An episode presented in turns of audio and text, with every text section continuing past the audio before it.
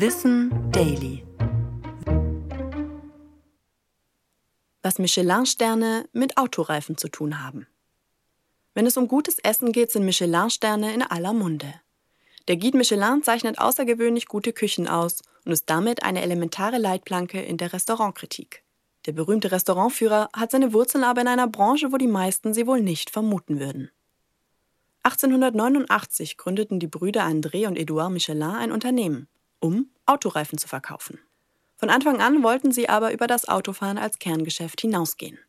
Da es Ende des 19. Jahrhunderts noch kein Google Maps und schon gar keine so einfach zugänglichen Bewertungen gab, waren Reisen schwieriger als heute. Und darum setzten sie genau da an. Die Brüder trugen ein kleines Handbuch zusammen, in dem Werkstätten, Restaurants und Unterkünfte aufgelistet waren. Das war der Beginn des Guide Michelin. Schon 1904 startete eine Reihe des Handbuchs, die nicht nur Frankreich, sondern alle westeuropäischen Länder umfassen sollte. Einige Jahre später, 1926, folgte dann die Einführung des Sterns, der Restaurants mit den exzellentesten Küchen auszeichnete. Die Einordnung, wie viele Sterne die Restaurants verliehen bekommen, erinnert noch deutlich an die Herkunft des Guides als Reiseführer. Denn ein Stern bedeutet, die Küche ist einen Stopp wert.